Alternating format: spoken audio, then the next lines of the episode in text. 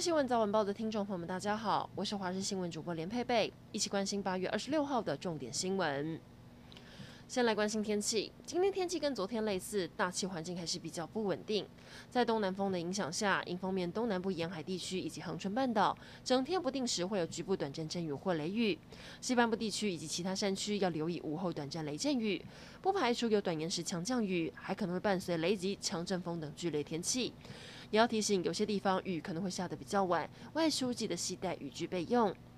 气温方面，各地高温在三十三到三十五度。今天有五个县市亮起高温灯号，花莲橙灯有连续三十六度以上发生的几率。台北、新北、桃园、台东亮起了高温黄色灯号。中午前后感受闷热，外出记得防晒，多喝水。高雄市今天上午八点进行大规模停水，影响的范围包含了旗津、前镇、盐埕、小港、苓雅等八个行政区，近十万户停水二三个小时。原本是因为净水厂的民生送水管线要汰换维修，这让不少小吃摊、菜市场的摊商都赶紧拿出各式的器具来装水备用，就怕没水做生意。全台防范非洲猪瘟，全台警方扩大清查。台中警方透过国际邮件寄送的路径，分别到台中的东协广场以及越南籍民众家中查到走私肉品。在东协广场发现大量没有检疫标章的不明肉品。另外，云林的警方也在民众家中查到网购来的两大罐肉松，同样成分不明，要查扣送验。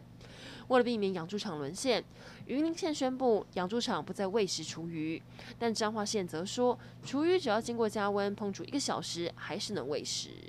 持续来关心高雄八月初的豪雨，让六龟区台二十七线道路汪洋一片，山上倾泻而下的土石流入侵住家，电器家具满是泥泞。灾后居民重建想要申请救助金，却是困难重重。整间房子都是泥巴地，却被区公所认定土石流面积不到二分之一，让他们非常灰心。国际消息来关注，美日英荷四国二十四号在冲绳外海进行了联合军演。英国伊丽莎白女王号航舰打击群出现在冲绳南方海域。英国皇家海军在官方的 Twitter 上公开了伊丽莎白女王号打击群跟日本陆海空自卫队会合的消息。而这次四国联合军演一共有八。八艘船舰参加，在海上一字排开，场面十分壮观。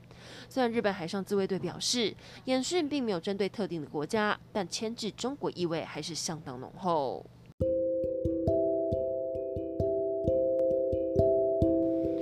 以上整点新闻，感谢您的收听，我们再会。